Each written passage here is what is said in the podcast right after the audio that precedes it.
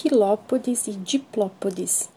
Os grupos dos quilópodes, lacraias ou centopeias e dos diplópodes, embuás ou piolhos de cobra, reúnem animais muito parecidos. O corpo dos representantes de ambos os grupos é alongado, tem muitos segmentos e vários pares de pernas. Por isso, esses animais costumam ser reunidos também no grupo dos miriápodes. Quilópodes e diplópodes são terrestres e seu corpo é dividido em cabeça e tronco. Na cabeça apresentam olhos simples e um par de antenas.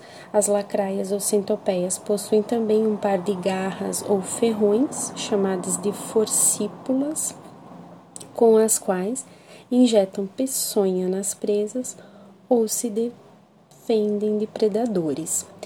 Desse modo, capturam insetos, minhocas ou outros pequenos animais. No ser humano, a picada causa dor, mas não tem maiores consequências. As lacraias têm um par de pernas em cada anel, podem medir de 3 a 30 centímetros e apresentar cerca de 15 a 170 pares de pernas, por isso o nome quilópodes é um pouco exagerado.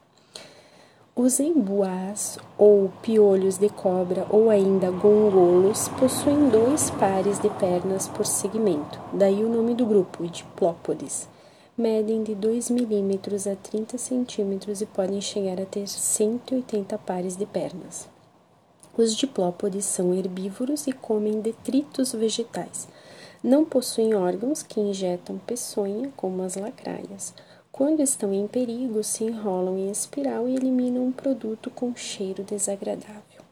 Miriápode é um termo de origem grega que vem de míria e significa dez mil e de pô dos pés. Quilópode é um termo de origem grega.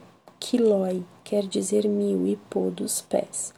Diplópode é um termo de origem grega que vem de diplos, que significa duplo, e de pô dos pés.